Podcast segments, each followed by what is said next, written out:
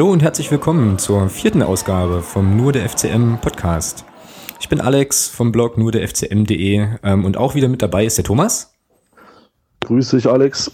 Hi Thomas. Und ähm, wir haben wieder einen Gast, wie auch schon in der letzten ähm, Podcast-Folge und äh, möchten mit unserem Gast über unser ja, als nächstes anstehendes Punktspiel sprechen. Und das ist ja bekanntermaßen nicht das gegen den FSV Zwickau, weil es verlegt wurde, sondern unser nächstes Punktspiel in der Liga findet statt äh, gegen den SC Paderborn. Und ähm, ja, wer wäre da besser auskunftsfähig als ähm, der Stefan? Grüß dich, Stefan.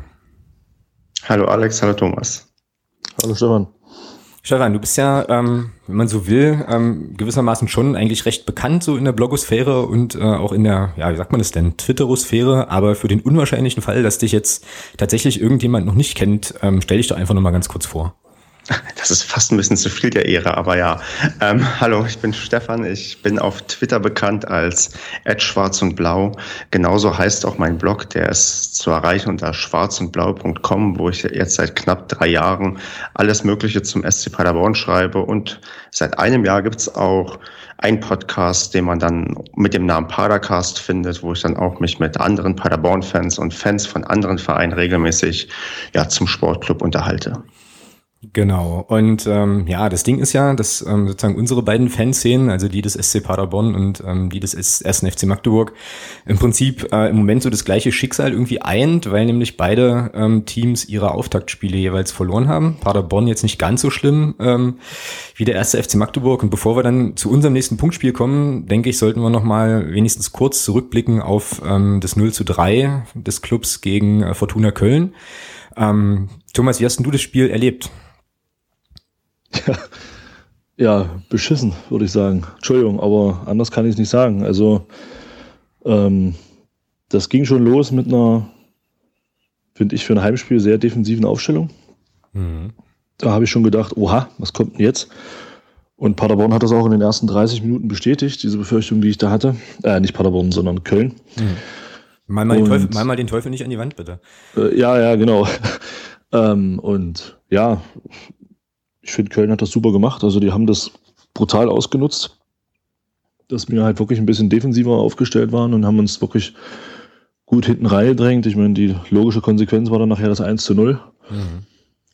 Ja, mit dem 2-0 gleich zu Beginn der zweiten Halbzeit nach Tiefschlafeinlage bei der Standardsituation war das Spiel, glaube ich, gegessen und nach dem 3-0 war dann auch endgültig die Luft raus. Ähm, ich hatte es dir ja schon beschrieben, ich habe mich so ein bisschen gefühlt wie nach dem Neustrelitz-Spiel in unserer Aufstiegssaison. Mhm. Das war so ein, auch so ein bisschen ernüchternd, muss ich sagen, am Sonntag. Klar, es war das erste Spiel und es ist noch genug Zeit, das auch gerade zu biegen, aber ich muss schon sagen, so ein bisschen ernüchtert war ich schon. Ähm, kaum Torgefahr ausgestrahlt. Erst als, als ich den Eindruck hatte, dass Köln uns so ein bisschen lässt, erst da wurde es besser. Und ich bin einfach mal optimistisch und hoffe einfach, dass das am nächsten, am kommenden Dienstag gegen Paderborn besser aussieht und wünsche mir das halt auch, weil ich sag mal, zu Hause vor 18.000 Zuschauern zum ersten Spieltag so ein Ding abzuliefern und dann 0 zu 3 zu verlieren, wie gesagt, kann passieren, aber war schon sehr, sehr bitter.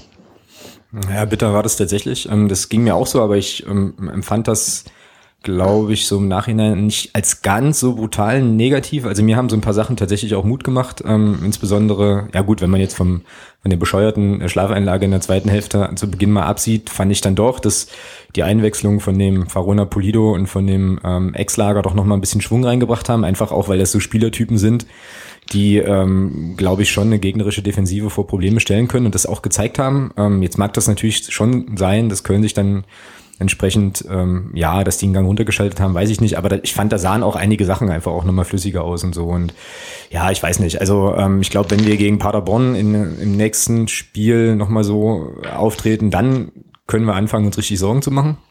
Im Moment ähm, sehe ich das jetzt erstmal so, dass ich sage, naja, okay, ist halt scheiße gelaufen, kann halt passieren. Und ähm, ja, jetzt müssen sie einfach mal weiß ich nicht, ich weiß nicht, ob man das jetzt schon sagen kann, den berühmten Schalter umlegen und, und dann, äh, uh, dann irgendwie. Drei Euro. Drei Euro, ja, genau. Ähm, ja, an der Stelle suchen wir übrigens noch einen Sponsor vielleicht, der uns hier das Phrasenschwein Schwein sponsert. Genau, also dann sozusagen gegen Paderborn die Punkte irgendwie einfahren. Ähm, weil, wie gesagt, also ein schlechterer, einen schlechteren Eindruck oder so eine schlechtere Performance als das, was wir zumindest in der ersten Hälfte gesehen haben. Das ist eigentlich mit der Mannschaft, glaube ich, fast kaum noch möglich. Und ähm, ich denke mal schon auch, dass das einigermaßen, einigermaßen viel besser wird. Und damit sollten wir jetzt vielleicht das letzte Spiel auch gar nicht, gar nicht mehr so hochhängen, ähm, weil es geht ja jetzt einfach auch weiter. Und ähm, ja, da können wir ja auch direkt schon überleiten und unseren Gast mal reinholen, der jetzt hier schon so ein paar Minuten irgendwie in der Leitung hängen musste und äh, sich unser, ich, und sich unser Gejammer anhören musste. Ähm, irgendwie. Ich finde das sehr interessant. Es ist ja auch schön, wenn es andere Mannschaften gibt, denen es dann auch nicht viel besser geht als einem selbst. Und wenn man sich dann gemeinsam Mut machen kann nach einer, nach einer Saisonniederlage, ja, dann weiß ich auch nicht, dann, dann geht das vielleicht. Aber ja. Genau. Also ähm, ja, wie gesagt, äh, Paderborn ist der nächste Gegner und ähm, jetzt haben wir natürlich gleich, äh, also Thomas und ich haben mir gleich eine Frage ausgepackt, die uns definitiv sofort ein bisschen aufbaut. Frage an dich, Stefan, wo warst du am 18. Mai 2002? Ach, der 18. Mai 2002, weißt du, da wusste ich wahrscheinlich nicht mal, wo Paderborn liegt, weil ich dann auch nicht mal in, in Paderborn ähm, gewohnt habe. Ich war noch junge 15 Jahre alt und ähm, es, ich könnte vermuten, dass es mit irgendwelchen Aufstiegen was zu tun hat. Oder nee, DFB-Pokal, es war ein DFB-Pokal, oder? Fast. Naja, naja, fast. Also DFB, also erst FC Magdeburg und Paderborn und DFB-Pokal, das, da gibt's auch eine kleine Geschichte, aber in dem Fall hat es auch nichts mit dem Aufstieg zu tun, sondern es war, wenn ich das hier richtig sehe, das letzte Punktspiel unserer beiden Mannschaften und das ähm, gewann der erste FC Magdeburg in Paderborn im Hermann-Löhns-Stadion mit 6 zu 1. Und ähm, interessanterweise in der Aufstellung beim SC Paderborn damals ein gewisser Pavel Dotschew unter anderem. Genau, ähm, das war sozusagen ja, unser letztes, unsere letzte Punktspielbegegnung, die uns, ja, weiß ich nicht, vielleicht auch Mut machen kann für die nächste Woche. Habt ihr das bei Fortuna Köln nicht auch herausgesucht und das ging auch schief? Ja, äh, ja. Ja, ja, ja, natürlich, ja, natürlich. Aber äh, äh, weißt du, das äh, irgendwann muss man ja, ähm, ja auch mal wieder, auch mal wieder so Sachen irgendwie positiv drehen und so. Aber Stefan, der Unterschied zu der Unterschied zu Fortuna Köln war, dass das nicht das letzte Punktspiel war. Von daher macht mir hm. das wieder Mut für kommenden Dienstag. Genau, genau. Verstehe. Wenngleich man natürlich sagen muss, äh, irgendwie, dass, ähm, naja, dass die Vorzeichen diesmal ja schon noch, äh, schon noch ganz andere sind. Aber ähm, was auch, was man auch, glaube ich, festhalten kann, ist, dass wir gegen Paderborn ähm, eine ganz gute Statistik haben. Also es, in den Punktspielen, es gab zwei, so habe ich das recherchiert, und beide konnten wir gewinnen. In der Saison 2001, 2002 ähm, die gleiche Saison übrigens, ähm, in der wir, also in der dieses Köln-Spiel verortet war, was wir im letzten Podcast hatten ähm, und was dann irgendwie mit unserer Insolvenz endete, dafür, darüber reden wir aber nicht. Und ähm, es gab tatsächlich auch noch ein DFB-Pokalspiel, richtig. Und das war 2006 in der ersten, 2006, 2007 in der ersten Runde. Da verloren wir im Elfmeterschießen erst gegen euch im, äh, im Germer-Stadion seinerzeit noch. Also ähm, erstaunlicherweise, auch wenn man es vielleicht gar nicht so denken würde, gibt es da doch ja, ein gewisses Maß an Geschichte zwischen beiden, zwischen beiden Teams. Das ist eigentlich ganz cool. Erstaunlicherweise ist auch mal in Paderborn dann im Pokal weitergekommen, weil das ist normalerweise nicht unsere Stärke. Ja, aber es war knapp. Also ähm, wir haben euch da, glaube ich, schon ganz schön, ganz schön gut gefordert und haben auch erst relativ spät, das habe ich jetzt nicht nochmal hier, aber wir haben auch relativ spät das ausgeglichen. Ich meine, das war der Sven Kubis, der irgendwie ganz spät ähm, noch den Ausgleich machte und ich glaube auch, er hatte damals noch den Tom Starke im Tor, der dann irgendwie ähm, da im Elfmeterschießen auch ganz gut war. Weiß auch gar nicht mehr genau, woran wir da gescheitert sind. Ich meine sogar, das war irgendwie ein Fehlschuss, dann Pfosten oder irgendwie sowas, aber nun ja.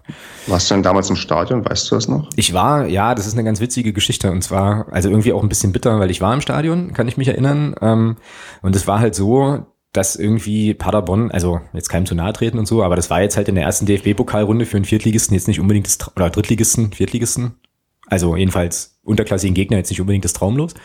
Ja. Ähm, und wir waren, also ich, mein Bruder und ich waren im Stadion und wir waren dann am, also nach dem Spiel, weil eigentlich irgendwie wir dachten, es ist noch 90 Minuten zu Ende, waren wir noch verabredet zu einer Familienfeier.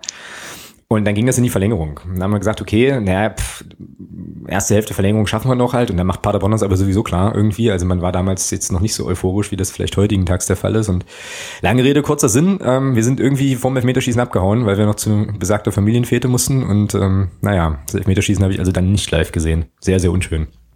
Ja. War's ja, gut? gut? Wer weiß, wofür es gut war. Ja, genau. Vielleicht bin ich auch einfach kein... Ähm, ja, oder vielleicht wäre ich ein Glücksbringer gewesen, man weiß es nicht. Aber warst du im Stadion, Thomas? Damals? Zwei, ja, zwei, ich war damals im Stadion. Ich habe sogar das Elfmeterschießen gesehen. Ah, aber okay. ich, kann mich, ich kann mich nicht mehr dran erinnern. Ah, okay. Naja, okay, aber das ist ja auch wieder, das ist ja schon zehn Jahre her. Also fast, fast tatsächlich auf den, also wenn wir uns dann treffen auf den Tag genau zehn Jahre, das war nämlich am 9. September 2006. Also nicht ganz, aber ähm, ja. Nun ja, kommen wir mal zur Gegenwart. Ähm, und da, äh, wie gesagt, hat auch der SC Paderborn seinen Auftakt, ähm, ja, ich weiß nicht, ob man das vergeigt nennen kann, aber auf jeden Fall verloren. Ähm, wie hast denn du das erste Spiel gesehen, Stefan? Ich war live in Duisburg im Stadion, das ist mal vorweg gesagt. Bin allerdings ähm, dann, auf, als ich lange im Zug saß, habe ich mir das Spiel auch nochmal ähm, richtig angesehen, weil das ist ja der Luxus, wenn man aus der zweiten in die dritte Liga absteigt, dass man durch das öffentlich-rechtliche Angebot viele Spiele ja, frei verfügbar nochmal irgendwo sich eventuell angucken kann und ähm, habe das Spiel eigentlich als, naja, erstmal, es ist somit das schlimmste Auftaktspiel, was man haben kann, gerade gegen Duisburg, die jetzt mit abgestiegen sind, einen Großteil des Kaders behalten haben. Und auch als Aufstiegsfavorit gelten, war es nun wirklich ja von vornherein so ein Ding, wo du dachtest, ach ja, es gibt irgendwie angenehmere erste Gegner, dann auch noch auswärts und mhm. naja, dann kam es halt so, wie es kommen muss. Man hat da irgendwie das einzige Tor, was gefallen ist, war ein abgefälschter Schuss, weil es war auch ein sehr, weiß nicht, sehr mm, also umkämpftes Spiel, wie man sich als ein klassisches Auftaktspiel vorstellt. Das ist irgendwie keine große Klasse, die da gezeigt wird. Und ähm, ich vermute, hätte Paderborn gegen eine andere Mannschaft gespielt, dann hätte man da gut und gerne auch recht souverän gewinnen können. Es war halt ja das Problem, dass man halt wenig Torchancen sicher ausgespielt hat, wo man jetzt nicht weiß, liegt es am schwachen Sturm oder liegt es äh, an der starken Verteidigung von Duisburg. Dafür hat man auch halt wenig zugelassen. Also die Duisburger waren jetzt nicht so, dass man sagt, die hätten irgendwie noch das 2-0, 3-0, 4-0 schießen müssen. Mhm. Das war am Ende zwar verdient, aber es war auch so, wo ich dachte, okay, gegen Duisburg auswärts kann das passieren. Das ist dann in der Rückrunde, läuft das vielleicht in Paderborn genau anders herum. Und gegen eine andere Mannschaft, da hätte man da vielleicht auch, ja, weiß nicht, besser ausgesehen. Also ähm, ihr kennt das ja auch, man fängt dann an, in Foren zu lesen, die Leute malen schon alles schwarz und sagen, oh mein Gott, wir, wir steigen jetzt noch eine Liga ähm, runter ab, aber das glaube ich tatsächlich nicht. Okay. Ja, also ich war ja, ähm, war ja tatsächlich auch da und habe mir als ähm, Fußballtourist die ganze Geschichte von, ähm, also von Höhe der Mittellinie aus äh, irgendwie in, auf der Gegentribüne angeschaut und ähm, habe das von der von der Spielanlage her eigentlich so ähnlich empfunden. Also das war schon, naja, nächsten drei Euro ins Phrasenschwein, das berühmte intensive Spiel zu Beginn irgendwie. Ähm, ich mach mal eine Liste. Mach mal eine Liste, genau. ähm, und vielleicht muss ich mir den nächsten anderen Podcast-Partner suchen, weil du zu teuer wirst mit deinen Strichen. Aber äh, okay. Ja, und äh, ja, war schon, war schon auch hakelig. Ich muss aber sagen, dass ich fand, dass, ähm, aber das liegt wahrscheinlich auch an der Eingespieltheit, dass Duisburg schon so ein bisschen, naja, offensiv zumindest eine bessere Spielidee hatte als, äh, als Paderborn. Da kam offensiv noch irgendwie erstaunlich wenig, fand ich jetzt. So. Ja, das ist richtig, aber da weiß man halt nicht, liegt es daran, dass Duisburg halt ähm, so gut hinten steht oder ich, ich bin eigentlich auch eher so der Pessimist, der denkt, okay, eigentlich haben wir ähm, im Sturm so gut wie nichts verpflichtet. Wir haben irgendwie Spieler aus der Jugend hochgezogen und dann fällt es mir immer so leicht sozusagen, ja, okay, das kann eigentlich nichts werden, aber man weiß es halt nicht. Wenn man dann vielleicht ähm, im nächsten Spiel, was ja nicht gegen euch ist, aber dann erstmal am Samstag gegen Mainz zwei, vier, fünf Tore macht, dann sieht man das vielleicht auch alles ganz anders. Man weiß es halt nicht. Es gibt halt manchmal solche Spiele, da weiß ich, die Bayern schießen auch nicht in jedem Spiel wie verrückt Tore und vielleicht war das halt gerade so ein Spiel, wo man halt mal, ja, ist natürlich zum Auftakt blöd, wenn man da nicht so trifft, man sich das vielleicht vorgenommen hat, aber ich sehe da zumindest noch Potenzial. Ja, und ihr, ihr hört mich jetzt ganz laut grinsen, weil ich ähm, jetzt gerade so festgestellt habe, dass äh, Stefan den SC Paderborn erstmal mit dem FC Bayern vergleicht. Das hat ja schon, das hat ja schon Magdeburgeske Züge, was sozusagen den, äh, ja, so das Anspruchsdenken angeht halt. Das ist sehr, sehr, sehr cool. Sehr, sehr, sehr cool. Aber ähm, ja, es ist ja auch tatsächlich noch gar nicht so lange her, dass ihr ähm, auch in einem Punktspiel gegen die Bayern gespielt habt. So, also schon irgendwie zwei Jahre, ähm, also und. irgendwie. Und da ist so meine Frage auch, also du hast es auch gerade schon mal so ein bisschen angetickt. Ähm, wie ist denn das, wenn man jetzt innerhalb von irgendwie vier Jahren, also das ist ja eine völlig krasse Achterbahnfahrt. Also Aufstieg, ähm, Erstligasaison, Abstieg, Zweitligasaison, irgendwie Abstieg und jetzt dritte Liga. Also wie ist denn, also wie hast du das einfach, wie hast du das erlebt?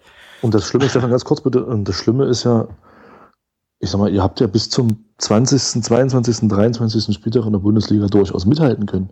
Mhm. Ja, also das ist ja Wahnsinn. Ja, das ist, ich weiß auch nicht, mit der Zeit Also erst ist natürlich diese große Euphorie da. Man denkt, ey geil, wir sind aufgestiegen. Jetzt Bundesliga hat man nie mit gerechnet und hat halt auch richtig Spaß gemacht. Es hat auch quasi bis zum Ende richtig Spaß gemacht, weil man ja bis zum Ende irgendwie diese rechnerische Chance hatte, auch ja. ähm, nicht abzusteigen. Das war schon ähm, irgendwie außergewöhnlich. Man hat irgendwie so zwei wirklich zumindest oder sagen wir mal mindestens anderthalb außergewöhnlich gute Jahre gehabt und dachte, okay, das ist cool, da kann man sich drüber freuen. Zweite Liga kann man auch machen, dann wieder, das ist schon okay. Aber dann dieses, dieses durchgereicht werden, das war schon irgendwie eine harte Saison. Also da wurde gefühlt so viel falsch gemacht wie in vielen, vielen Jahren davor. Man hat irgendwie eine ganze Menge kaputt gemacht und gerade so gegen Ende hat sich bei mir dann so, so, ich will nicht sagen gewisse Resignation eingestellt, aber schon so so ein bisschen Selbstaufgabe. Ich erinnere mich, dass ich irgendwie, ähm, weiß nicht, so zehn Spieltage vor Schluss, da hatten wir ich glaube, irgendeine, irgendeine ärgerliche Niederlage, wo ich dachte, okay, das war, oder irgendeine heftige Niederlage. Ich weiß gar nicht mehr genau, was es war, weil bei so vielen Niederlagen, da verliert man dann den Überblick. Da habe ich dann auch so getwittert, ja, hier, das war's, das wird nichts mehr. Und da hatten wir irgendwie ein Punkt Abstand auf dem ähm, Relegationsplatz oder so. Also es war noch rechnerisch noch längst nicht durch. Aber ich habe schon gemerkt, so kurz vor Schluss, so der Glaube hat gefehlt. Und du hast irgendwie gemerkt, bei der Mannschaft fehlt der Glaube und dann, weiß nicht, ergibst du dich halt irgendwann dem Schicksal. Also ich war dann so am, am letzten Spieltag auch nicht sonderlich traurig traurig, dass man dann in die dritte Liga abgestiegen ist, sondern ich dachte, okay, das ist halt genau das, was man sich irgendwie jetzt verdient hat. Also was anderes war dann, wäre dann irgendwie, weiß nicht, vielleicht nicht konsequent genug gewesen. Und so, ja, habe ich dann aber wiederum gemerkt, als es dann so darum ging, ja, jetzt dritte Liga geht bald wieder los, so ja, da gibt's ja auch schöne Stadien. Ich habe die letzten Jahre wenig irgendwie im Osten was gesehen und da kann man jetzt öfters mal sich ein paar, weiß nicht, coole Duelle angucken. Magdeburg würde auch dazu zählen, wenn es halt nicht in der englischen Woche stattfinden würde. Ja, leider. Und äh, so, so freut man sich halt jetzt ein Stück weit vielleicht auf die dritte Liga und dass man auch endlich mal wieder eine Saison hat, wo man nicht jedes ähm, also fast jedes Spiel verliert oder keine Chance hat oder sich irgendwie dann mit, weiß nicht, äh, total lächerlich macht, weil man zu Hause ähm, 6 zu 0 gegen Sandhausen verliert. Also was mich in dem Zusammenhang vielleicht noch interessieren würde, Stefan, ähm, als der, als der Stefan Effenberg bei euch Trainer geworden ja, ist, ja. Ähm, was hatten da die Fanszene so gedacht dabei? Ich meine, der Effenberg ist ja nur bekannt, er war nur kein schlechter Fußballer. Hm. Ähm, als Trainer bin ich der Meinung, ist er bei euch, ich will nicht sagen gescheitert, aber erstmal außen vor gewesen, dann jetzt auch als Trainer die, für die Zukunft. Ähm, wie kam das in der Fanszene an, dass man dann Steffen, Steffen Effenberg geholt hat und halt die Geschichte mit dem Proschwitz? Wie, wie ist denn das angekommen? Wie, also auch wie man als Verein damit umgegangen ist? Also äh, bei Effenberg muss ich sagen, da war man am Anfang jetzt weder, also da gab es keinen heftigen Widerstand. Man hat sich das einfach erst, glaube ich, erstmal angeschaut.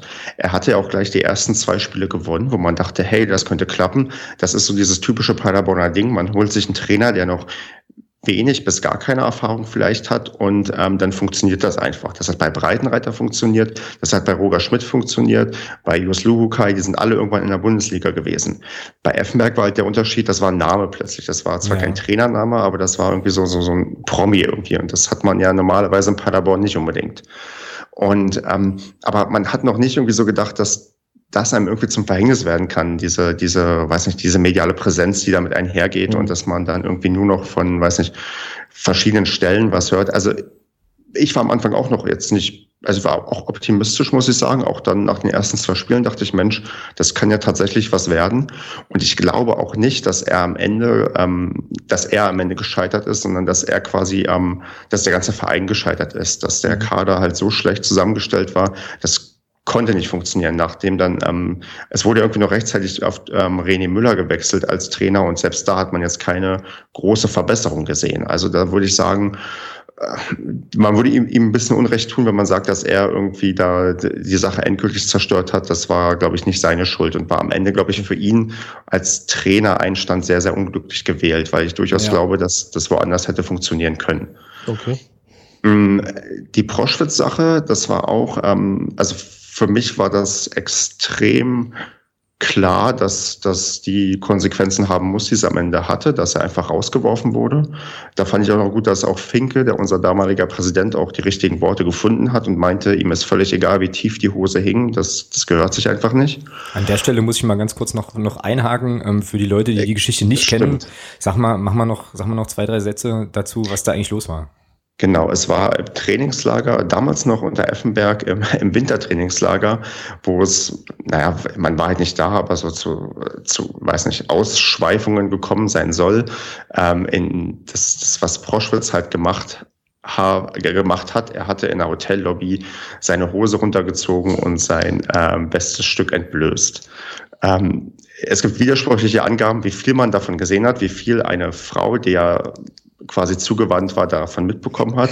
Oh, Aber es war in jedem Fall ähm, ja, sorgte dafür, dass dann groß ähm, darüber diskutiert wurde, ja, hier Proschwitz ähm, lässt Hose runter und ähm, ja, da wurde halt dann die Konsequenz gezogen, das gehört sich nicht, wenn man professionell im Trainingslager ist, das ist keine Klassenfahrt, das ist kein, kein Mannschaftsausflug, nachdem man irgendwie die Bundesliga-Saison gewonnen hat oder so, das ist einfach, weiß nicht, auf so vielen Ebenen unprofessionell und gehört sich einfach nicht. Ich weiß nicht, wie unsere Arbeitgeber reagieren, wenn wir öffentlich die Hose runterlassen.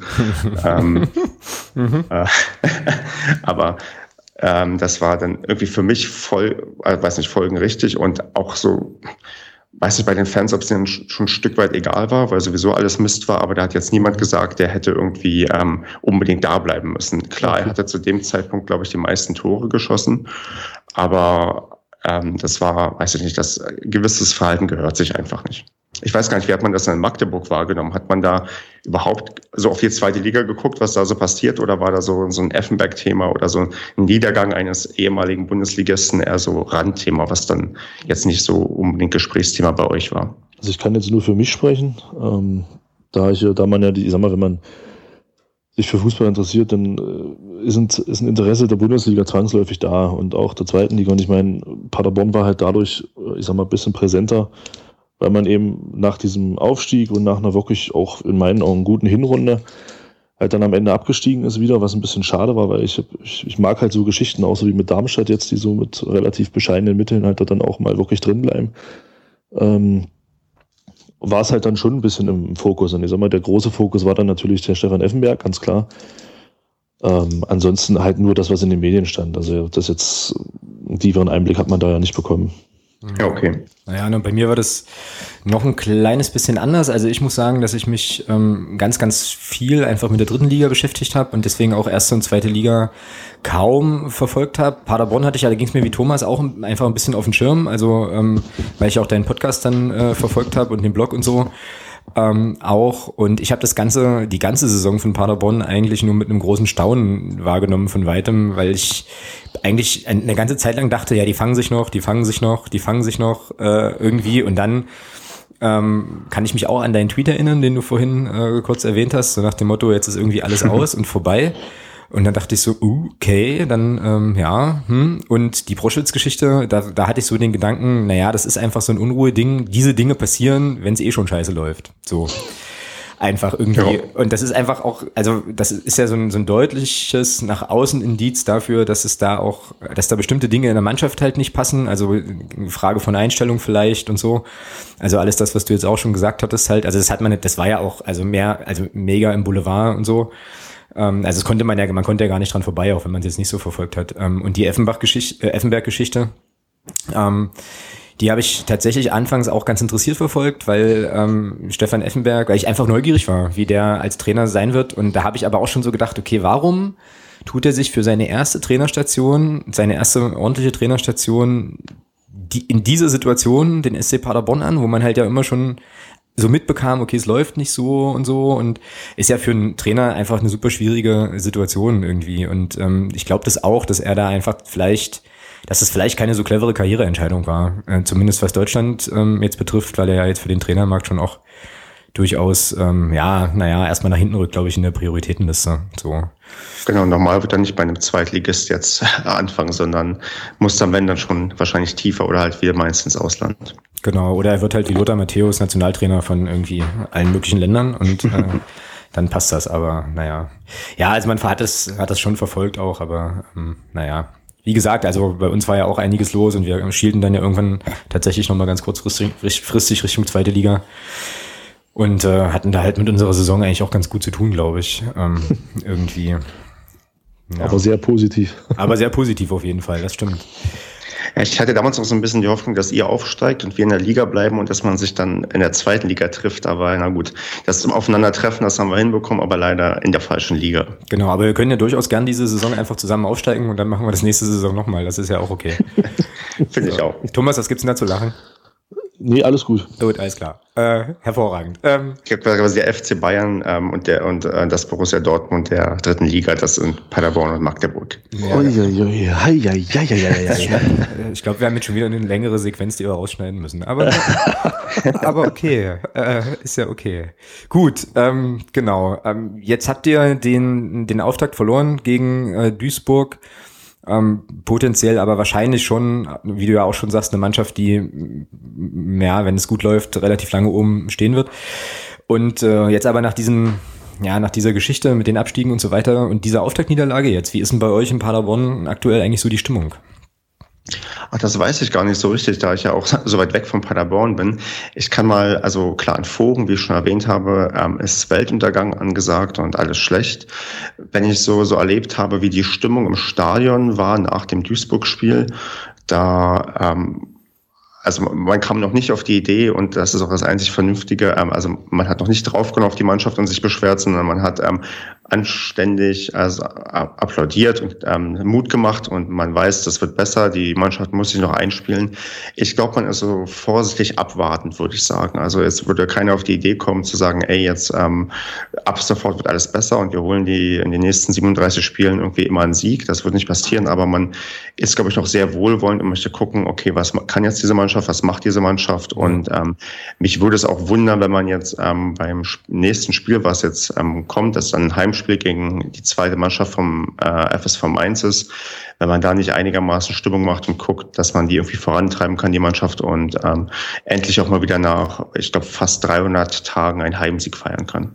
Nach 300 Tagen ein Heimsieg mal wieder, Alter. Wir haben zum letzten Mal am 16. Oktober 2015 gewonnen zu Hause, unter Effenberg damals noch. Also das ist wirklich lange, lange her. Alter, okay, das ist ja schon fast gar nicht mehr wahr. Das ist schon, schon beeindruckend. Ähm, ich, also könnte mir vorstellen, dass bei euch in Paderborn auch so ein bisschen ähm, so die Geschichte ist, dass ihr ja eigentlich eine komplett, also eine fast komplett neue Mannschaft habt. Wenn man jetzt hier, mhm. ist ja irgendwie auch klar, nach dem Abstieg, außer man ist Duisburg und behält fast alle, ähm, ist das ja nicht ungewöhnlich, dass man da alle austauscht. Und wenn ich jetzt hier mal so bei transfermarkt.de ähm, so gucke, also ihr hattet ja unfassbar viele, viele Neuzugänge. Wie liefen das im Sommer? Also so diese ganze Kaderplanung und so weiter. Ähm, ich habe immer mal gesehen bei Twitter, du hattest dann immer mal den Kader getwittert und da waren dann am Anfang irgendwie nur drei Spieler und das, da bewegte sich nichts. Ähm, wie lief das denn?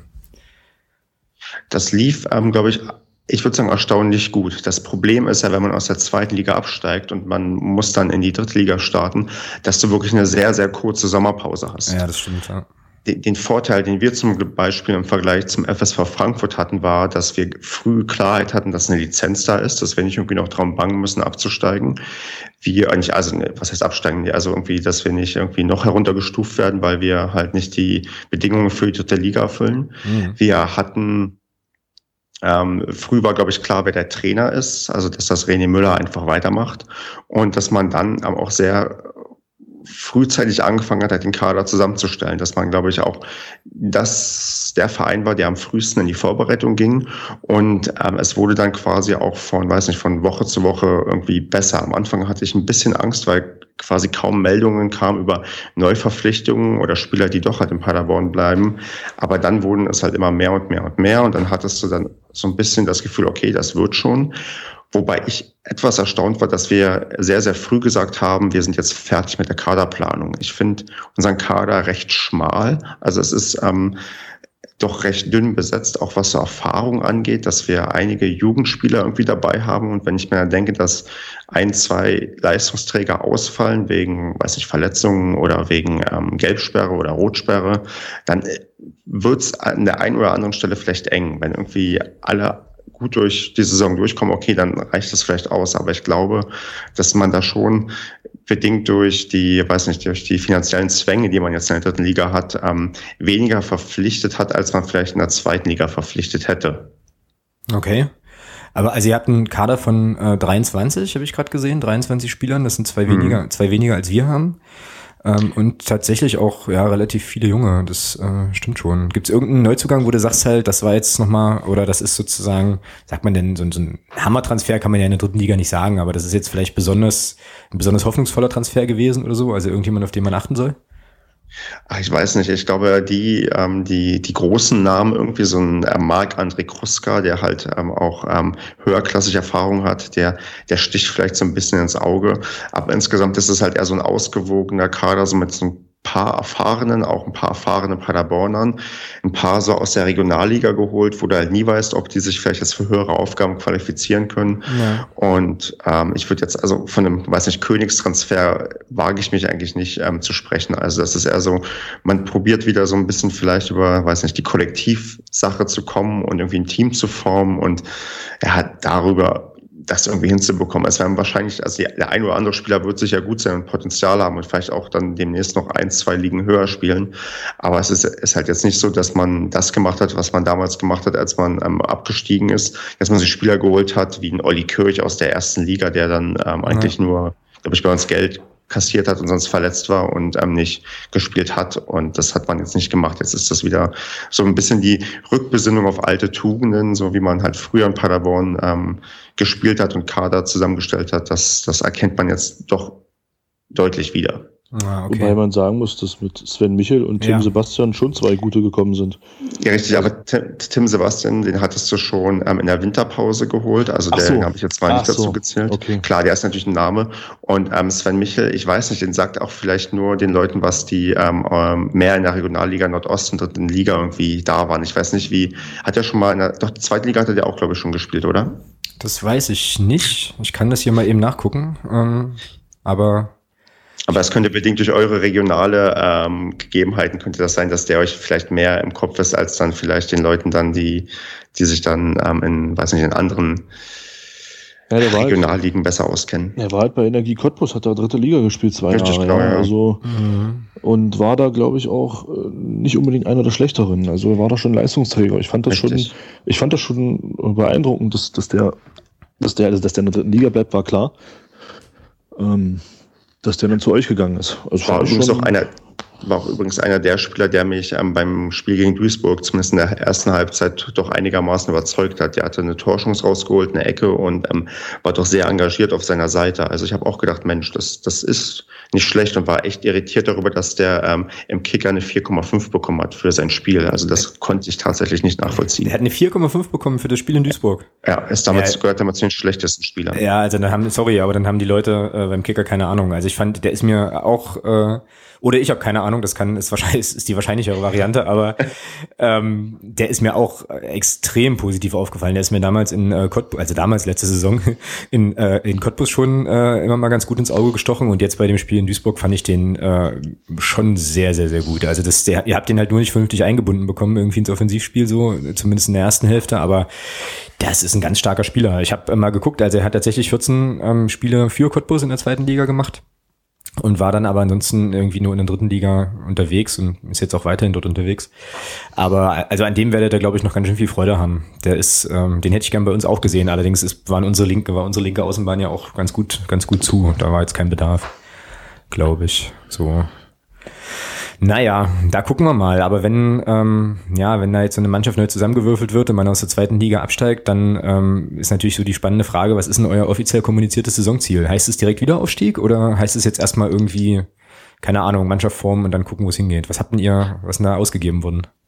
Also so richtig hat ähm, sich niemand getraut, was auszugeben. Das ist, ähm, ich, ich, ich vermute, dass ähm, Entscheidungen getroffen wurden, dass man innerhalb der nächsten zwei Jahre aufsteigen möchte. Das, also mich würde irritieren, wenn es, glaube ich, nicht so wäre, weil man sich irgendwie möglichst schnell wieder fangen möchte, weil ähm, in Paderborn weiß man ganz genau, in der dritten Liga zieht man keine Sponsoren an Land, die irgendwie dann das einigermaßen auf soliden Füßen ste ste stehen, äh, äh, auf soliden Füßen stellen, sondern ähm, man, ja, man muss irgendwie möglichst schnell wieder hoch, um auch die Fernsehgelder wieder zu bekommen, weil ähm, man muss sich ja nichts vormachen, Paderborn ist jetzt nicht der attraktivste Verein, wo man, ja, der, den man dann auch dann schnell dann gerne auch wieder in der zweiten Liga sehen möchte. Und da äh, könnte es passieren, dass man halt irgendwie so in der Versenkung verschwindet, wie es jetzt Cottbus passiert oder wie es auch schon anderen Vereinen wie Aachen oder so ergangen ist. Also ich glaube, man hat aus den letzten ähm, Monaten gelernt, dass man lieber zurückhaltend ist, weil man früher auch so war, weil ich erinnere mich, dass wir im Dezember noch davon gesprochen haben auf der Mitgliedervollversammlung, dass man zeitnah in die erste Liga wieder aufsteigen möchte. Okay. Und man sieht ja, wo wir jetzt sind. Und ähm, da ist man jetzt doch ein bisschen vorsichtiger, weil man bekommt halt sowas immer wieder dann quasi zurückgespielt. Dass man sagt, okay, ihr habt ja gesagt, hier, wir, ihr wollt aufsteigen und warum sind wir jetzt nur im, weiß nicht, im unteren äh, oder mittleren Tabellendrittel oder so. Also ich ich vermute schon, dass man irgendwie so ein bisschen im Hinterkopf hat, man möchte und man muss aufsteigen, aber man ähm, hat halt dieses, dieses Tiefstapeln dann jetzt wieder gelernt und hält sich da lieber ein bisschen zurück. Ja, okay, und ist das in der Fanszene auch so? Also, dass, dass ihr irgendwie im Moment so sagt, naja, erstmal gucken oder ähm, ist da die Mehrheit der Leute schon so auf einem auch nachvollziehbaren Trichter, naja, wir sind abgestiegen, wir müssen, wir sind Absteiger, wir steigen auch schnell wieder auf? So. Nee, man ist da, glaube ich, auch sehr, sehr zurückhaltend, weil man hat ähm, sauer genug Mist in den letzten Monaten ähm, durchgemacht und man, ja, ich glaube nicht, dass da irgendwer ja, irgendwie die, zumindest jetzt realistisch fordert, dass irgendwie da ähm, aufgestiegen wird und man, man guckt halt erstmal, ja, wo es so hingeht. Ich hoffe, man findet vielleicht auch den Spaß am Fußball wieder, weil ich vermute ganz stark, dass die Zuschauerzahlen doch deutlich zurückgehen werden. Wir haben viel weniger Dauerkarten verkauft und ähm, da ist die Frage, ob, ja, dass man, also das Wichtige, dass man auch die Fans erstmal wieder abholt, dass man erstmal wieder die auf die Seite der Mannschaft bringt, dass man auch wieder wirklich ordentlich unterstützt und nicht am Ende dann am letzten Spieltag, weiß nicht, vor 6500 Zuschauern dann, ähm, ja, weiß nicht, die, die Drittligasaison beendet auf einem, weiß nicht, traurigen Mittelfeldplatz und kann nur sagen, ja, irgendwie war Paderborn Fußball war irgendwie früher anders. Also ich glaube, da ist man, weiß nicht, erstmal ein bisschen zurückhaltend und guckt, wie sich das jetzt so entwickelt. Naja, ist ja wahrscheinlich auch nachvollziehbar. Ich könnte mir auch gut vorstellen, dass bei euch durch den ganzen Hype, den es ja dann in Paderborn gab, auch ganz, ganz viele Leute wahrscheinlich zum Verein gekommen sind, die da, also die beispielsweise 2001 mit bei 2100 Leuten im Hermann-Löhns-Stadion jetzt noch nicht dabei waren oder so. Sondern das, einfach, so. sondern das einfach mitgenommen haben und jetzt dann eben auch sagen, okay, jetzt ist das nicht mehr cool, weil jetzt kommt Bayern und Dortmund nicht mehr, jetzt gehen wir halt nicht mehr hin oder so. Ist ja, ja auch nicht ungewöhnlich. Richtig, wobei man natürlich auch sagen muss, ich meine, wie kann man sonst innerhalb kürzester Zeit ähm, drei Ligen abarbeiten? Dann kann man quasi, da sieht man dann so viel wie viele andere wahrscheinlich in den nächsten fünf, sechs Jahren nicht. Ja, das stimmt, der, der, der Traum eines jeden Groundhoppers. Ähm, Richtig, genau. Irgendwie sehr, sehr cool, ja. Genau. Wie hoch war denn der Zuschauerschnitt bei euch in der letzten Saison? In der letzten Saison, ich glaube, der lag auch so um die 10.000. Und was habt ihr dieses Jahr kalkuliert? Ja, ich glaube, ich habe Zahlen gelesen wie 7500, aber ich halte ah, okay. das schon für eine Zahl, ähm, die sehr ambitioniert ist und die man auch nur erreicht, wenn man konstant oben mitspielt. Also wenn wir da irgendwie im Mittelfeld so rumdümpeln, dann, dann hast du auch dann plötzlich Spiele. Ähm, na gut, wir haben keine Freitagabendspiele mehr oder kaum noch welche. In der Regel sollte es ja Samstag oder Sonntag stattfinden, aber ja. können wir, können wir Vergiss ich weiß. Äh, genau, du sagst den richtigen, genau. ich weiß, ich weiß, ihr, ihr, ihr seid halt so attraktiv, aber ich muss mal, mal Freitagabend bringen. Ähm, genau. Aber dass ich, dass, dass ich vermute, ich bin auch gespannt, wie viele jetzt am Samstag gegen Mainz 2 kommen, weil das ist halt so ein Spiel, da wundert es eigentlich, wenn man da plötzlich vor, weiß nicht, 5200 Zuschauern spielt, weil irgendwie die Leute was Besseres zu tun haben, als sich das irgendwie anzugucken. Also ich, ich kann es schwer einschätzen. Natürlich wird gegen Preußen Münster und Osnabrück, das sind dann Duelle, wo man dann wahrscheinlich ausverkauftes Haus haben wird. Aber die ganzen, ähm, was sagen wir mal, kleinen Mannschaften, auch so Aalen, Groß Asbach, die, die bringen ja auch nicht viel mit und das drückt dann den Zuschauerschnitt bei uns halt auch entsprechend herunter. Ja, klar. Also das Aalen und Groß Asbach, also Groß Asbach bringt, glaube ich, irgendwie zehn mit oder so. Das ist, äh, das ist wirklich sehr, sehr wenig. Das stimmt schon. Aber jetzt sind wir ja auch schon mittendrin so in der, in der Fanszene. Ähm, und äh, ich muss sagen, ich war ja positiv überrascht am, äh, am ersten Spieltag da in Duisburg, dass er dann noch eine ganze Menge Leute mit hattet und so. Ähm, und dass das schon durchaus auch ähm, ja einigermaßen laut und zu hören war. Da kann man jetzt natürlich auch nochmal überlegen, was das über die Duisburger äh, Kurve sagt, aber das ist eine andere Diskussion. Die führen wir dann mal mit einem Duisburger. Ähm, was sind denn so die drei wichtigsten Dinge, die man über die Paderborner Fanszene wissen muss als Magdeburger? Weiß ich gar nicht, in welche Richtung soll das denn gehen? Na, alles, was dir einfällt. So alles. Die, die, Top drei Sachen, die dir einfallen würden, wenn du jetzt ähm, die Fanszene Paderborn beschreiben müsstest. Such dir was aus. Es ist alles erlaubt. Pyrotechnik, alles. Genau.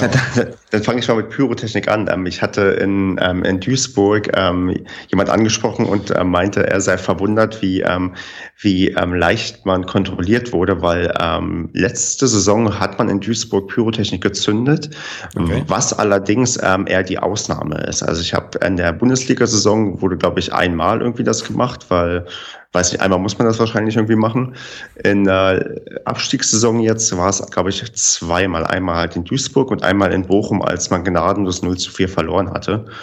Ähm, das ist, es ist eigentlich eher die Ausnahme bei uns. Es kommt hin und wieder vor, aber ja, es ist, ich glaube, ich habe mal irgendwann, ähm, also ich war mal lange Zeit bei diesen Strafen ähm, Top-Rankings immer recht weit unten. Das kann man sagen. Ähm, sonst kann man zur Fanszene sagen, dass ähm, je nach Distanz ähm, kann man, sieht man sehr gut, wie reisefreudig die, die Paderborner Fans sind. Es gibt da so, glaube ich, die, weiß nicht, die 50 bis 100 Kilometer Marke, also alles, was okay. so jenseits von 100 Kilometer ist, da merkt man schon, dass deutlich weniger mitfahren. Also ich gerade jetzt, wenn ich auf das Spiel gucke gegen Magdeburg, da würde es mich halt nicht wundern, wenn sich im Gästeblock in der englischen Woche so, weiß nicht, um die 50 Leute einfinden. Also viel mehr würde ich nicht erwarten. Ich war letzte Saison äh, auch in der englischen Woche in Karlsruhe. Das ist, würde ich sagen, fast eine ähnlich beschwerliche Anreise. Und da waren es auch halt ähm, 50 Leute, die da irgendwie hingefahren sind. Okay. Und äh, was mir noch einfällt, auch ich, ich, da kann ich auch wieder noch mal eine Brücke zu Magdeburg schlagen. Ich, es gibt da so ein, gibt es bei euch bestimmt auch, dass ähm, irgendwelche Fangruppierungen solche ähm, Fanzines oder Hefte irgendwie verteilen, wo halt ja. irgendwas drinsteht. Und da gab es mal einen ähm, Groundhopping-Bericht über Magdeburg. Das war, glaube ich, da hatten einige, als wir in Berlin gespielt hatten, die weiß nicht, Chance noch genutzt, um nach Magdeburg zu fahren, um sich ähm, das Spiel gegen, ich weiß nicht, gegen wen anzuschauen. Und ähm, ihr kam zu stimmungstechnisch, glaube ich, doch sehr positiv bei weg, was aber vielleicht auch nicht erstaunlich ist, weil ähm, wer bei euch mal im Stadion war, der oder auch die YouTube-Videos gesehen hat, der weiß ja, dass bei euch ähm, ja, eine entsprechend gute Stimmung herrschen kann. Ja, das stimmt. Ähm, das stimmt und ich hoffe, dass das auch noch eine ganze Weile so bleibt, wenn dann halt auch die Ergebnisse dann entsprechend stimmen, ähm, weil das ist ja auch immer ganz stark, stark abhängig davon, wie man es eben, wie man es eben anstellt. Ja, ähm, ja okay. Jetzt ähm, hat Paderborn am Wochenende sein erstes Heimspiel. Und wir, ähm, also sprich der erste FC Magdeburg, dürfen, müssen, können im Landespokal spielen. Ähm, ist also im Prinzip auch ein Pflichtspiel, aber naja, nochmal ein ganz anderes Level. Ähm, ist ja, also, ist es jetzt gut oder schlecht, Thomas, dass wir jetzt Landespokal spielen, ja, und aussetzen müssen in der Liga? Ja, kann man jetzt so oder so sehen, ja. Also einerseits kann man vielleicht sagen, dass man sich gegen Gardeling unter Umständen ein bisschen Selbstvertrauen holen kann. Andererseits fehlt natürlich dieses Spiel jetzt in, in Richtung Punkte und du bleibst vor dem Paderborn-Spiel wahrscheinlich erstmal ganz, ganz tief im Keller und bist vielleicht sogar letzter nach dem kommenden Spieltag, auch wenn es ein Spiel weniger ist, aber das lass mal Paderborn gewinnen, dann hast du einen Gegner hier, der sein Spiel gewonnen hat und dann die auch so ein bisschen, wo der Druck dann so ein bisschen weg ist, die ein bisschen befreiter ausspielen können, weil die sich vielleicht sagen, naja gut, in Magdeburg, da planen wir jetzt mal nicht so viel ein. Wir haben ja unseren Heimsieg erstmal geholt. Weiß ich nicht. Ich meine, mir wäre es, Stefan, verstehe mich nicht falsch, aber mir wäre es lieber, wenn ihr am Wochenende gegen Mainz verliert dass bei euch der Druck entsprechend auch da ist weiterhin, dass ihr hierher kommt und nicht unbedingt Selbstvertrauen habt und äh, ja. Und wir dann hier gegen euch äh, das Spiel gewinnen können, halt auch mit dem Hintergrund, dass ihr halt wirklich auch schon massiv unter Druck steht, weil ich denke mal, dass schon drei Punkte nach zwei Spielen auch bei euch eingeplant sind. Ähm, ansonsten ist es, glaube ich, schlecht zu bewerten, ob das jetzt gut oder schlecht ist. Also wird sich, wird sich letztlich zeigen, ja, ob das dann, das sehen wir, glaube ich, alle am Dienstag dann. Ja, das stimmt. Also ich muss ganz ehrlich sagen, ich finde das gar nicht, also ich finde es tatsächlich äh, relativ positiv sogar. Ähm, es gab ja auch Stimmen vom Trainer, der gesagt hat halt, naja, ist jetzt schon doof und so und bla und kommt ungelegen, aber ähm, ich glaube, das ist ja jetzt gar nicht so schlecht, einfach nochmal in Ruhe vielleicht nochmal so ein paar Abläufe ein, einzustudieren. Ich möchte jetzt gerade legen, gegen die wir spielen, jetzt auch überhaupt nicht zu nahe treten, aber das ist normalerweise eine Sache, die wir, also da kann es da kann's tatsächlich nur, ohne das Böse zu meinen, um die Höhe des Sieges gehen. Das wäre schon eine Riesenüberraschung, wenn wir da ausscheiden würden. Also das, ähm, das einfach nochmal eine gute Geschichte ist, um vielleicht, ja, wie du sagst, nochmal Selbstvertrauen zu holen, nochmal so ein paar Sachen auszuprobieren, ähm, vielleicht auch schon im Blick auf Dienstag was zu probieren und so. Und ich sehe das eigentlich wiederum ähm, rundweg positiv und glaube, das ist besser, als wenn du jetzt am Wochenende irgendwie ein Testspiel einschiebst oder so, wo ja dann doch der Wettkampfcharakter nochmal so, ein, so ein kleines bisschen fehlt. Und äh, wenn ich mir was wünschen dürfte, ich sehe das ganz anders als du äh, mit Paderborn und Mainz, weil wenn ich mir was wünschen würde, dann wäre das schon eher das, dass, dass Paderborn das positiv gestaltet am Wochenende weil ähm, so ein Druck, das wissen wir ja selber, ähm, auch, dass so ein Druck ja auch für so eine Mannschaft äh, was Positives sein kann, wenn du das gut kanalisiert kriegst ähm, und dann sagst, okay, wir stehen jetzt mit dem Rücken zur Wand in Magdeburg, wir haben jetzt eigentlich, naja, mehr oder weniger nichts zu verlieren, hauen hier alles raus. Das kann dann nochmal, äh, gerade in unserer Situation, noch eine andere, also nochmal schwieriger sein. Ich glaube, ich habe lieber einen Gegner, der ähm, so mit einem positiven Erlebnis kommt und dann vielleicht so denkt, naja, äh, wir haben ja jetzt schon drei Punkte, so. Also wir müssen jetzt hier auf Biegen und Brechen nicht unbedingt mit drei Punkten wegfahren. Aber das ist, ja, das ist ja auch so ein bisschen alles in die Glaskugel gucken und so. Ne? Eben. Irgendwie, also, ja, naja. Stefan, ähm, was passiert bei eurem ersten Heimspiel gegen Mainz? Ich, da gehe ich fest davon aus, dass wir das gewinnen mit, ich hoffe locker flockig mit 2 zu 0, ohne dass man sich große Sorgen machen muss. Okay, wie hatten Mainz eigentlich das erste Spiel bestritten? Weißt du das hier Die haben, ähm, ja, die haben gegen Zwickau innerhalb von zwei Minuten ein 0 zu 2 Rückstand ähm, ausgeglichen. Also die Schon sind, ähm, okay. ja, ja, Dirk. Die sind da irgendwie Spezialisten gegen Aufsteiger, habe ich das Gefühl. Ja. So 0 zu 2 Rückstände aufzuholen zu Hause, das können die gegen Aufsteiger ganz gut. Da können wir auch ein Lied von singen. Genau, das ging uns nämlich letztes Jahr, letztes Jahr ganz genauso. Da hat der, äh, der späte Nikolas Hebisch sein erstes und einziges Drittligator für uns erzielt übrigens. Ähm, mehr oder weniger aus Versehen, glaube ich. Aber ähm, okay, das ist jetzt gemein, das war schon ein guter Kopfball und so. Aber genau, da haben die gegen uns auch, auch zwei Tore aufgeholt. Naja, das spricht für die Moral. Aber Mainz, kann ich mich erinnern, war auch ein ekliger Gegner, beide Male. Ähm, wobei beim zweiten Mal bei uns zu Hause, das war ja dann unsere große Party, glaube ich, ähm, ja. die wir da hatten. Da war das dann schon auch nochmal noch mal eine andere Kiste. Naja, also du planst den Heimsieg auf jeden Fall ein mit 2-0. Richtig, genau. Und dann mit Selbstbewusstsein nach Magdeburg, wo wir dann vielleicht auch dann ganz, ganz knapp irgendwie mit 1 zu 0 gewinnen können. Was erwartest du für ein Spiel? Also was glaubst du, was das, wie das, wie das wird? Du hast ja auch gesagt, du warst jetzt schon noch mal im Stadion letzte Saison bei uns und ähm, hast ja jetzt deine Mannschaft das erste Mal schon auch gesehen. Also was glaubst du denn, wie das abgeht? Ich, ich weiß, also ich, ich weiß gar nicht, wie, also es ist immer schwierig einzuschätzen, ob so, so ein Publikum, was so komplett gegen dich ist, ob das so eine Mannschaft erlebt oder eher beflügelt. Das Problem ist, ähm, was heißt das Problem? Also man hat natürlich einerseits Spieler, die auch vor solchen Kulissen noch gar nicht so richtig gespielt haben, eventuell. Aber auch, ähm, das kann dich auch beflügeln, weil du denkst, Mensch, irgendwie ist das geil, endlich mal so ein Publikum zu haben. Jetzt mal, egal ob es nur für oder gegen uns sind, aber ja, ich glaube, es hängt viel davon ab, wie man wirklich aus dem Spiel gegen Mainz herausgeht und wie man dann irgendwie bei euch hineinkommt. Ich meine, man kann Magdeburg bestimmt auch verunsichern und ähm, gerade da ihr jetzt auch diesen, weiß ich, diese Auftaktniederlage hattet und wenn ihr dann zu Hause plötzlich wieder irgendwie 0-1 zurücklegt, dann ist mal die Frage, wie unruhig werden dann plötzlich die Spieler, die Fans. Das ist ja manchmal so, so ein ganz eigenartige Phänomene, die man dann irgendwie beobachten kann ich weiß es nicht. Ich glaube schon, dass man in der dritten Liga gut beraten ist, immer erstmal, ähm, weiß nicht, defensiv hinten sicher zu stehen. Ich habe nicht das Gefühl, dass man, ähm, es sei man hat wirklich so eine Übermannschaft, dass man irgendwie durch äh, bedingungslose Offensive nach vorne kommt. Ich erinnere mich, glaube ich, Aue, die hatten doch, glaube ich, ganz, ganz wenig Tore nur geschossen und sind damit aufgestiegen. Genau. Sonst habe ich mal irgendwann mal letzte Saison mir so ein paar Tabellen Zwischenstände angesehen und dachte, Mensch, das spricht nicht unbedingt dafür, dass man irgendwie wie, wie verrückt in der dritten Liga stürmt. Und von daher glaube ich ja, dass, dass solche hohen Kantersiege, das ist eher die Ausnahme und man muss halt gucken, weiß ich nicht, dass man gerade auswärts erstmal dann ähm, bemüht ist, hinten sicher zu stehen, so wie, wie man es jetzt vielleicht gegen Duisburg gemacht hat und dann gucken kann, dass man irgendwie vielleicht das Tor glücklich vorne macht und dann mit drei Punkten nach Hause geht. Wobei ich mir natürlich offensiv Fußball lieber wünschen würde, aber ich, ich schätze das gerade nicht so ein. Man sieht es ja auch ähm, an, weiß nicht, ich, an unserer ähm, an unserem Kader, dass auch immer so die Verteidigung sieht, den Torwart und die Innenverteidigung, die wir da so als ähm, Stammformation haben mit Kruse, Stolik und Sebastian, da ist man da auch sehr, sehr drauf bedacht, dass man da erfahrene Menschen hat, die wirklich, glaube ich, ja, wenn es gut läuft, einfach irgendwie nicht zulassen und ähm, dann irgendwie vorne, weiß ich nicht, dann irgendwie schießt man das Tor einfach.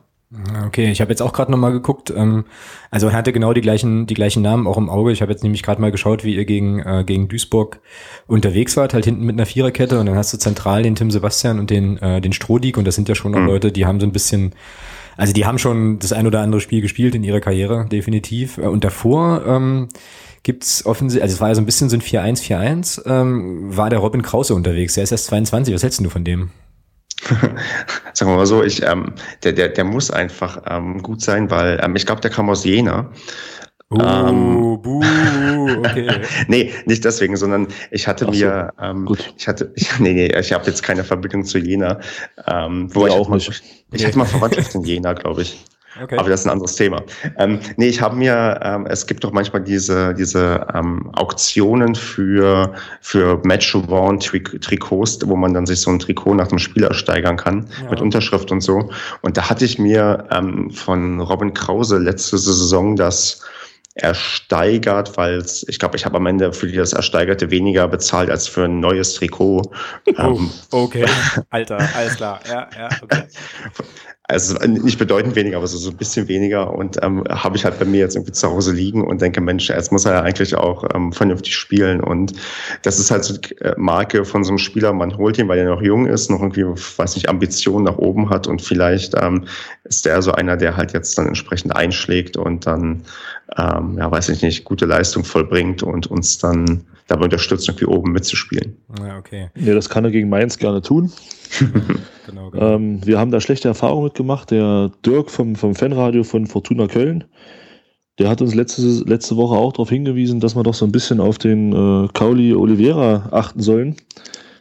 Und er hatte sowas von recht. Das ja. ist wahr, ja. Der hat hier ein richtig gutes Spiel gemacht. Äh, ja, darum ist es ganz gut, dass ihr am Wochenende gegen Mainz spielt.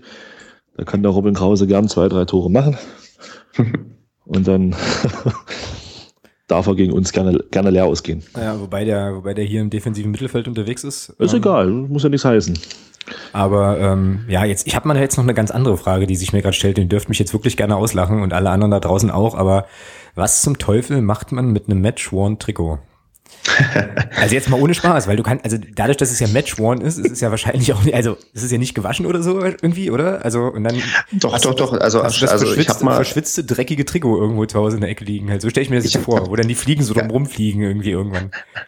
Ich habe tatsächlich gelesen, dass ähm, je nachdem, ähm, wo du das ersteigerst, das, ähm, oder bei wem du das ersteigerst, dass die Dinger nochmal gewaschen werden. Und ähm, meins roch sehr nach Waschmittel. Also da war, ja, ähm, okay. das war das war, glaube ich, nochmal ähm, in die Maschine getan, damit ähm, man nicht, ähm, weiß ich nicht, keine Ahnung, damit man nicht ein nach altem Schweiß riechendes Trikot hast. Und was ich damit mache, ich trage es normalerweise nicht, weil ich ähm, eigentlich selten Trikots irgendwie im Stadion trage. Von daher liegt es bei mir eigentlich so im Schrank, so ein, weiß nicht, ein Stück weit als, ich will nicht sagen Sammlerstück, aber wer weiß, vielleicht ähm, spielt ja Robin Krause irgendwann mal bei bei, bei höherklassigen Mannschaften, dann kann ich sagen, hier aus der Anfangszeit habe ich ein Trikot, wo damals noch ähm, gegen, ich glaube, es war gegen FSV Frankfurt, da hatte man auswärts sogar gewonnen und ähm, da habe ich aus der Zeit noch ein Trikot. Das ist dann eher so ein, weiß ich nicht, ich habe es halt einfach, aber also ich benutzen tue ich eigentlich nicht. Es liegt eigentlich auch nur so bei mir rum. Ich weiß nicht, wie das andere machen, aber für mich ist es eher so, ja, keine Ahnung. Okay, also falls Leute, die uns zuhören, irgendwie Erfahrung haben mit Match-One-Trikots, ähm, lasst uns die bitte gern zukommen. Das ist schon spannend.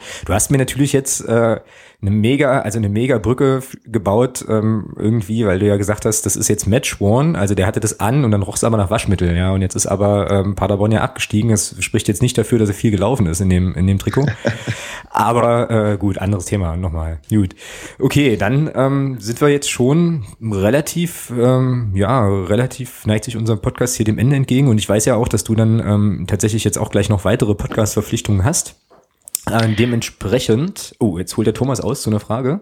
Alles gut. Alles gut, okay. Dementsprechend ähm, sind jetzt noch ähm, auf unserer Seite zwei Sachen offen, die wir in den letzten Folgen auch immer schon gemacht haben. Und zwar zum einen interessiert uns natürlich brennend, auch wenn ihr jetzt noch ein Spiel dazwischen habt, aber wie glaubst du denn, ist eure erste Elf für das Spiel bei uns? Ach Mensch, ich, ich habe schon festgestellt, dass man sich da irgendwie nur blamieren kann, weil man sich verzählt mit den Anzahl der Spieler. Ja, es sollte Leute, ähm, Leute gibt es, ja, ja, das stimmt. Echt? Wir wollen ja keinen angucken. Wer macht sowas? Ja, komische Menschen, keine Ahnung, auch nicht. Ja. Na gut, dann probiere ich mal anzufangen. Also ich, ich sage, im Tor steht auf jeden Fall ähm, Lukas Kruse, da führt, glaube ich, kein Weg dran vorbei. Genau wie in der Endverteidigung an Sebastian und Strohlig. Die beiden werden da spielen. Uh, jetzt wird schwierig. Sagen wir mal, ähm, links außen, hinten Thomas Bertels. Auf der rechten Seite das Ding ist natürlich, diese ganzen neuen Spieler, da weiß ich gar nicht genau, wenn ich jetzt auf den Kader gucke, wer da spielen darf und wer da nicht spielen darf oder kann. Aber ich sage, da wird Herzenbruch spielen, weil ähm, der Zolinski, der jetzt gespielt hat, hat mir nicht so gut gefallen. Ich glaube, dass dann ähm, Herzenbruch auf der rechten Seite spielen wird. Okay. Wir sind jetzt bei fünf Spielern, oder? Ich habe mich noch nicht. Ähm, ja, du hast jetzt eine Viererkette und du hast einen Torwart. Genau. genau. Genau, gut, dann gehen wir mal zum Mittelfeld über. Ich glaube, da gibt es gar nicht so viele, ähm, so viele Dinge, was, also Anlässe, was zu ändern. Doch, obwohl, ich sage, ähm,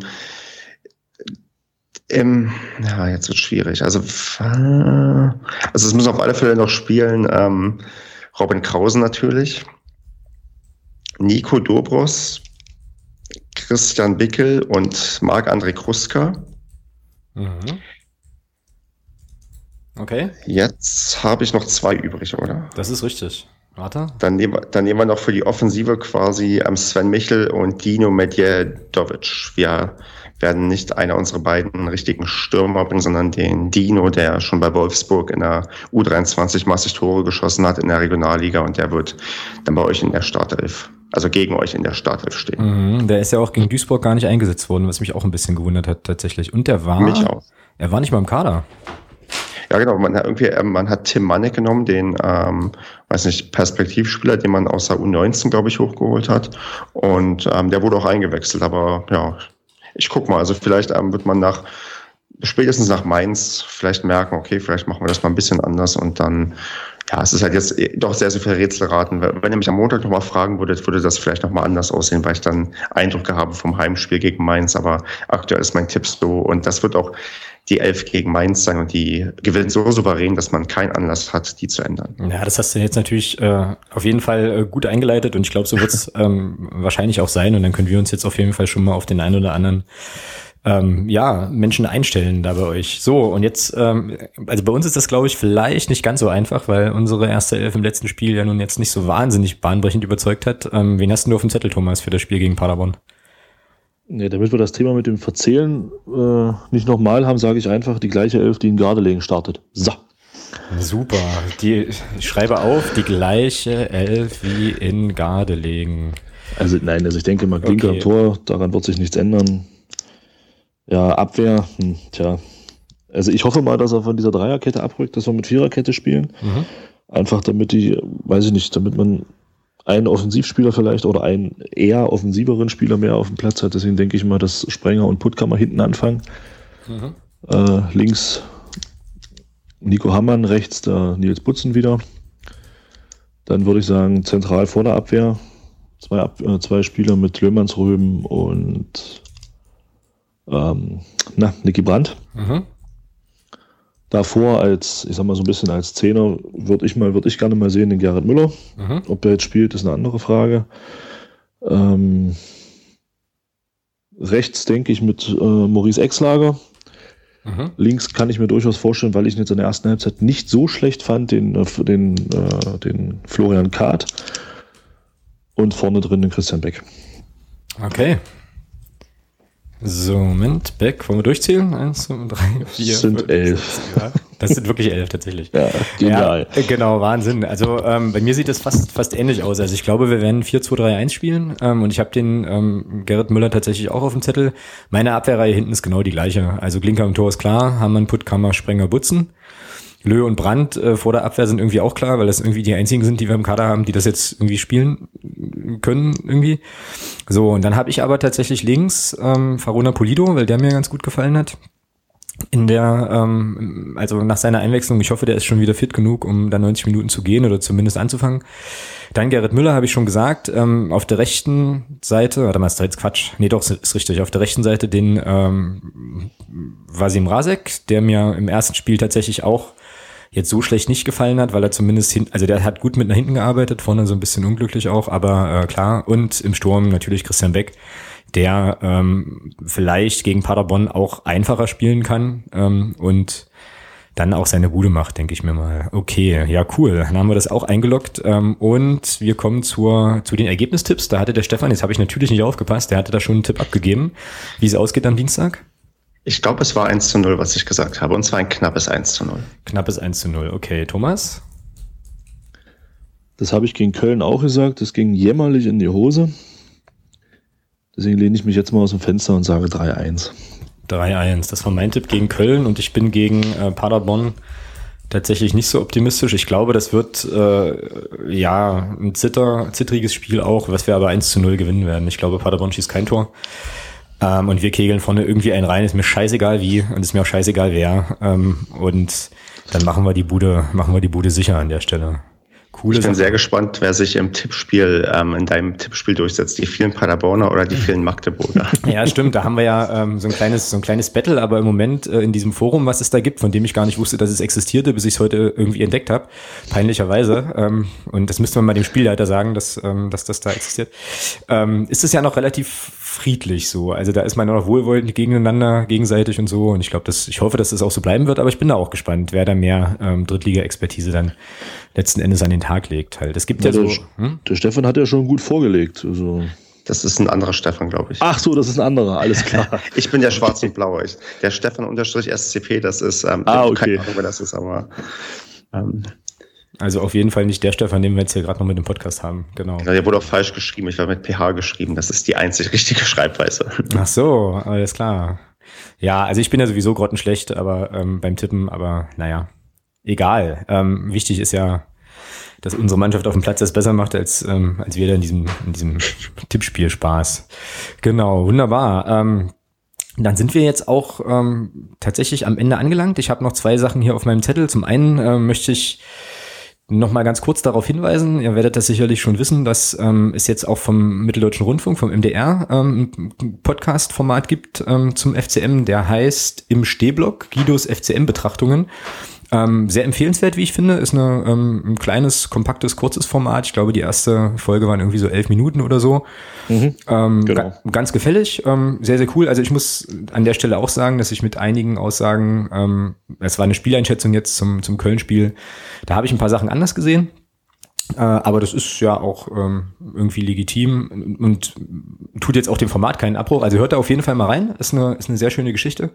Die andere Sache, ähm, die ich noch sagen kann, ist, äh, ich habe es auch heute schon mal getwittert, dass der Podcast jetzt auch bei iTunes ähm, verfügbar ist. Und ich habe mir sagen lassen von ähm, erfahrenen Leuten, dass das wohl ganz cool ist, wenn man da irgendwie bewertet wird. Also wenn ihr ähm, ja euch gemüßigt fühlt, uns da nochmal äh, in Form von hoffentlich ganz vielen Sternen ein Feedback zu geben, ähm, dann schaut doch mal bei iTunes rein und äh, lasst, lasst einfach mal eine Bewertung da. Da freuen wir uns auch wieder. Ähm, und ähm, ja, können dann im Prinzip vielleicht den einen oder anderen dann noch zum FCM und zum Podcast lotsen, der das jetzt noch, also kann ich mir zwar nicht vorstellen, aber noch nicht so auf dem Schirm hat an der Stelle.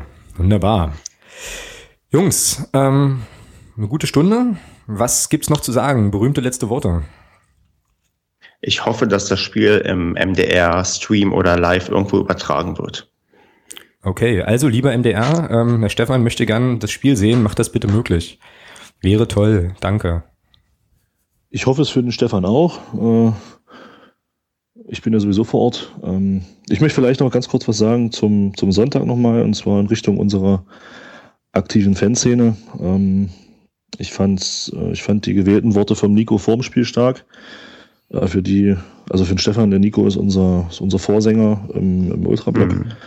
Ähm, seine, seine Worte vor dem Spiel waren stark, seine Worte nach dem Spiel waren stark. Äh, ich denke mal, dass genau das, was er da gesagt hat, dass, man, dass es halt wirklich zusammengeht, dass wir als, als Kurve halt zusammenhalten und ähm, klare Ansage auch in Richtung eines äh, etwas gedrückten Fans, der scheinbar ein bisschen unzufrieden war, dass wir hier schon wesentlich größere Scheiße in Magdeburg gesehen haben. Da hat er absolut recht. Und äh, wir sollten jetzt nicht anfangen, hier nach zwei, drei Spielen, wenn es nicht so laufen sollte, Trübsal zu blasen und die Mannschaft jetzt hier, ich sag mal, ein Stück weit im Stich zu lassen durch Pfiffe etc., weil das ging am Sonntag in der Halbzeit schon wieder so ein bisschen los. Ähm, wurde dann aber Gott sei Dank durch tosenden Beifall und durch, und durch, gut, durch Gesänge halt von der Haupt, von der Nordtribüne, sag mal, so ein bisschen im Keim erstickt und wollte das einfach mal lobend erwähnen, was da gesagt wurde.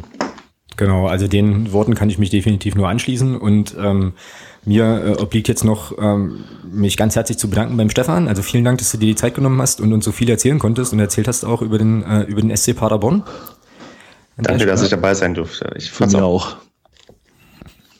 Ja, also wie gesagt, ähm, jederzeit viel Erfolg am Wochenende ähm, gegen Mainz bei aller sportlichen Rivalität und so weiter.